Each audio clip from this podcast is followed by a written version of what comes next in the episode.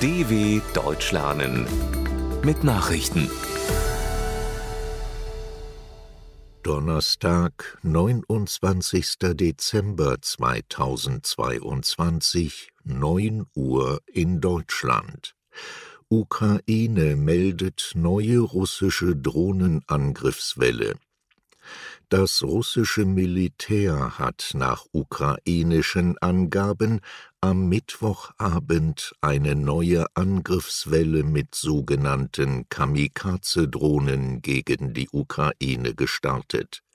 Die Drohnen seien gegen verschiedene Ziele im Süden und Osten des Landes gerichtet, teilte die Befehlsstelle der ukrainischen Luftabwehr Süd auf Facebook mit.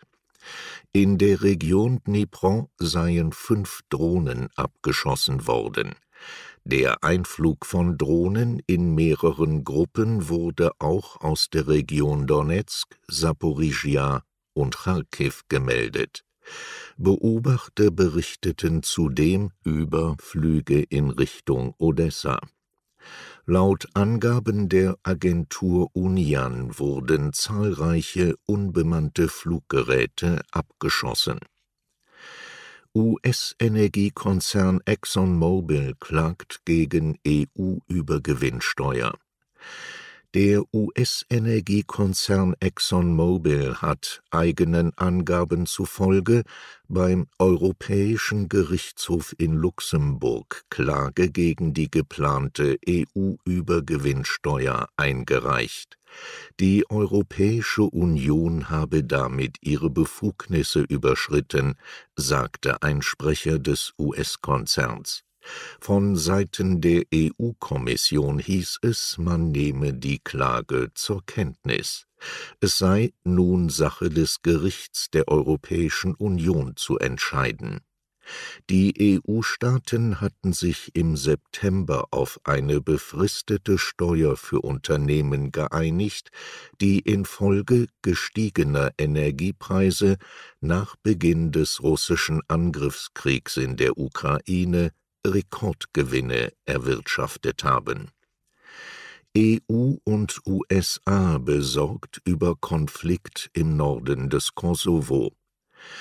Im Konflikt zwischen Serbien und dem Kosovo haben die EU und die USA zur Deeskalation aufgerufen. In einer gemeinsamen Erklärung forderten sie von beiden Seiten Zurückhaltung zu üben und von Provokationen, Drohungen oder Einschüchterungen abzusehen. Serbien hat inzwischen angekündigt, Straßenblockaden im Norden des Kosovo abzubauen. Der Abbau werde bereits an diesem Donnerstag beginnen, sagte der serbische Präsident Alexander Vucic nach einem Krisentreffen in der Region. Damit könnte sich für die seit 19 Tagen bestehenden Blockaden eine Lösung abzeichnen. Westliche Staaten verstärken Druck auf die Taliban.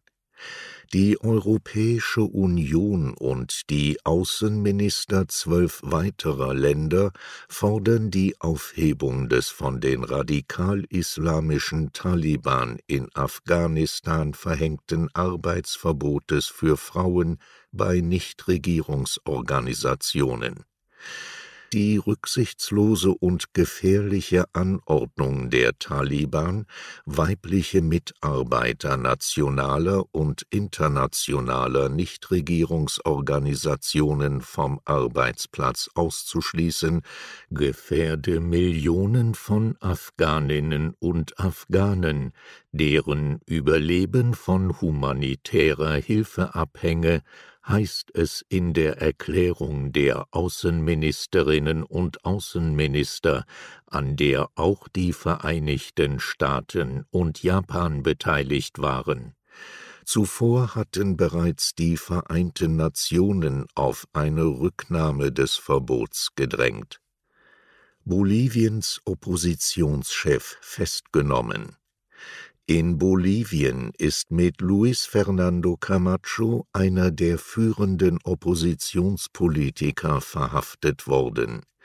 Dem ehemaligen Präsidentschaftskandidaten und Gouverneur von Santa Cruz wird nach Angaben der Staatsanwaltschaft Terrorismus vorgeworfen Camacho soll demnach im November 2019 eine wichtige Rolle bei den Protesten gegen den damaligen Staatschef Evo Morales gespielt haben, die schließlich zu dessen Rücktritt führten.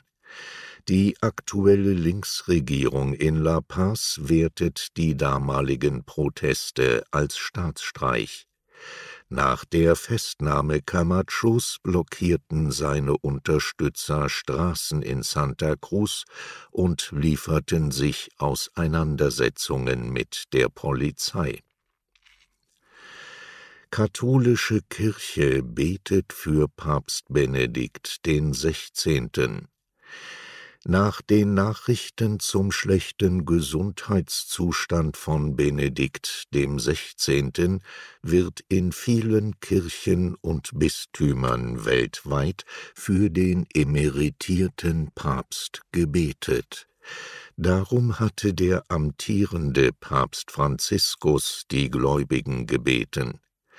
Dem Aufruf folgten hohe Geistliche sowie Pfarreien auf mehreren Kontinenten, in Deutschland unter anderem der Vorsitzende der Deutschen Bischofskonferenz Georg Betzing und die Erzbischöfe von Köln und München Rainer Maria Wölki und Reinhard Marx. Nach Angaben des Vatikans verschlechtert sich der Gesundheitszustand Benedikts zusehends. Die lebenswichtigen Körperfunktionen des 95-Jährigen ließen nach.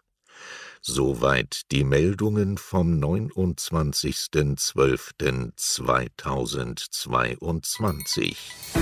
dw.com/langsame Nachrichten